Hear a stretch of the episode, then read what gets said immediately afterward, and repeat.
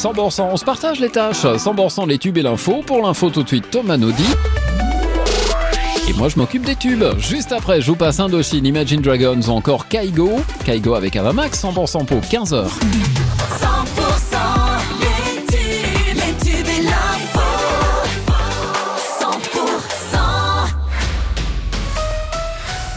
Tous, de la neige en abondance sur les Pyrénées et à basse altitude entre ce soir et mercredi, c'est ce qu'annoncent nos confrères de Météo Pyrénées après le redout humide et une limite plus neige qui est remontée à 2200 mètres. Ce dimanche, les conditions vont devenir nettement plus hivernales. L'ouest et le centre de la chaîne seront les secteurs les plus concernés.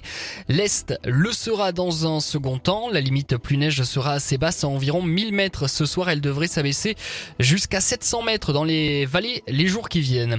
C'est une info que 100% vous révèle. La nouvelle procureure de Castres devrait être Elodie Buguel, celle qui occupe actuellement le poste de premier substitut à l'administration centrale de la chancellerie devrait arriver dans le Tarn en mai. Sa nomination doit encore être soumise à l'avis du Conseil supérieur de la magistrature. Voilà maintenant près de trois mois que le poste était officiellement vacant. La polémique après un spectacle présenté aux élèves de deux écoles à l'Union près de Toulouse. L'objectif c'était de sensibiliser les élèves aux valeurs de la République et à la laïcité. Mais des hommes et des femmes dénudés et masqués dans des positions suggestives auraient été montrés aux jeunes spectateurs provoquant la colère des parents d'élèves. L'image à l'origine de l'interpellation des parents a été retirée au montage, indique pour sa part le conseil départemental de Haute-Garonne.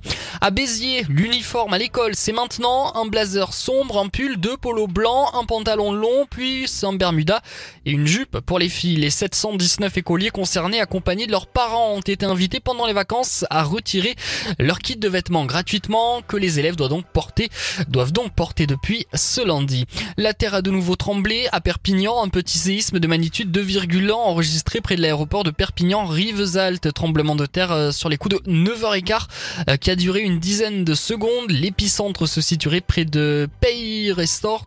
Une première secousse avait été ressentie dans le centre de la cité catalane il y a une dizaine de jours.